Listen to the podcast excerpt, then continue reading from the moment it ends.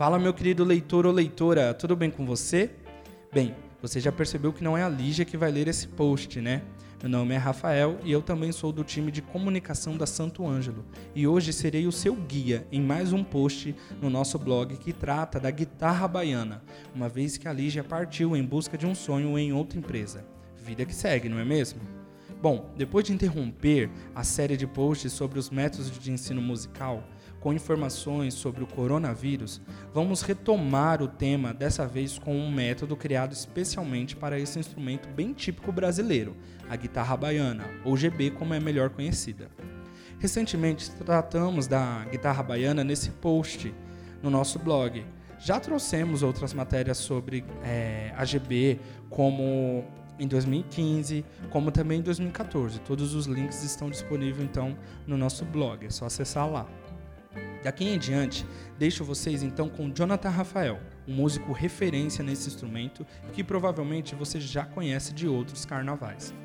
Desde já agradeço ao Jonathan pela generosidade em compartilhar tanto conhecimento com a gente aqui no blog Santo Ângelo. Saudações, amigo leitor do blog Santo Ângelo, tudo bem? Primeiramente, é um grande prazer participar e contribuir com o blog Santo Ângelo mais uma vez. Eu sou Jonathan Rafael, guitarrista de guitarra baiana, esse instrumento de porte pequeno que muitas vezes é confundido com a guitarra em miniatura, mas que na verdade é muito mais do que isso, como veremos a seguir. Sou também professor de música há mais de 10 anos e, além de tocar, dedico-me ao ensino presencial e online desse instrumento para alunos de diversas regiões do Brasil e exterior. Se você ainda não me conhece, entre no meu site www.jonathanrafael.com.br, que lá você encontra minhas redes sociais e um pouquinho da minha carreira. Mas afinal, o que é essa tal de guitarra baiana? Se você está antenado no blog Santo Ângelo, deve ter percebido que o instrumento foi abordado em posts algumas vezes, como a Lígia explicou antes. Mas aqui vai uma breve explicação.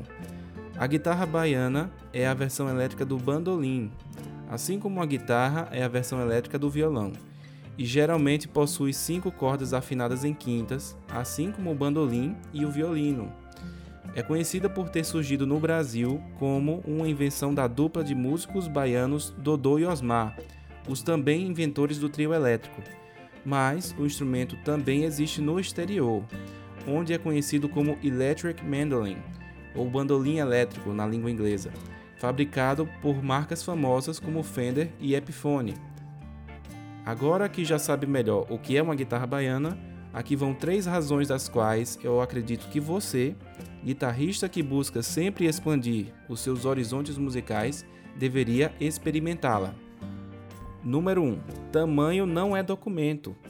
Apesar do tamanho reduzido do instrumento e do fato de ter uma corda a menos que uma guitarra convencional, isso não significa que ele seja limitado. Muito pelo contrário, pois a sua afinação em quintas permite que o guitarrista tenha mais notas em apenas uma forma de escala do que teria em uma guitarra com seis cordas, que é afinada em quartas. Por exemplo, ao tocar a escala de Dó maior na guitarra, você consegue fazer um shape com três notas por corda. Usando a matemática, percebemos que três notas para seis cordas resultam 18 notas para cada forma de escala. Já na guitarra baiana, a afinação permite que essa mesma escala seja executada com quatro notas por corda ao invés de três. Fazendo a mesma conta, percebemos que Quatro notas para cinco cordas perfazem 20 notas, ou seja, mais notas em uma forma de digitação do que na guitarra convencional. Como bônus, repare também que os desenhos ficam mais simétricos na guitarra baiana, facilitando assim a sua assimilação e execução. Portanto, tamanho não é documento. Apesar de pequena, a guitarra baiana também cumpre muito bem o papel de instrumento de gente grande, Número 2. Repertório brasileiro e shred ao mesmo tempo. Se virtuosismo faz parte dos seus objetivos como instrumentista, a guitarra baiana possui uma vasta discografia com diversas músicas instrumentais que são tecnicamente desafiadoras e curiosamente roqueiras e brasileiras ao mesmo tempo. O frevo foi bastante explorado com bastante distorção ao longo dos anos com a guitarra baiana em diversos discos. Se você gosta de palhetadas rápidas, precisas e distorcidas, se sentirá muito bem servido aqui. Além de tecnicamente desafiador, o frevo é um gênero riquíssimo no aspecto rítmico-melódico, o que certamente muito acrescentará na sua bagagem musical.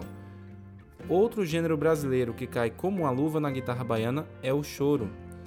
Devido ao fato de diversas composições do choro terem sido feitas para bandolim, estas se tornaram muito fáceis de aprender na guitarra baiana, com destaque especial ao repertório de Jacó do Bandolim, um dos maiores virtuosos da história da música brasileira. Como bônus, pelo fato da afinação da guitarra baiana também ser a mesma do violino, abre-se um leque enorme de peças eruditas que caem bem no instrumento. Você gosta de desafios grandes? Experimente tocar uma peça do virtuoso violinista Niccolo Paganini na guitarra baiana e veja o quão interessante pode soar. E claro, se você quer explorar o velho rock de sempre e outros gêneros, a guitarra baiana é versátil o suficiente para contemplar o timbre que você deseja, acrescentando uma pitada especial a mais de personalidade. Número 3. Diversidade de modelos e timbres. No universo da guitarra, sabemos que existe uma gama imensa de modelos diferentes, com timbres e aplicações diferentes para atender a estilos e gostos musicais bastante diversos. O mesmo ocorre com a guitarra baiana, com uma variedade grande de modelos entre si, mas que ainda possuem uma característica própria que as tornam únicas se comparadas às guitarras. Você é do tipo que gosta de alavancadas com Floyd Rose, tappings e outras técnicas especiais? Existem modelos de guitarra baiana para isso. Ou você é do tipo que gosta mais de um som limpo, mais jazzístico, também existem modelos de guitarra baiana semiacústicas. Ou o seu gosto seria mais voltado para um timbre que remeta a instrumentos clássicos como Strato, Teller, PRS, também tem.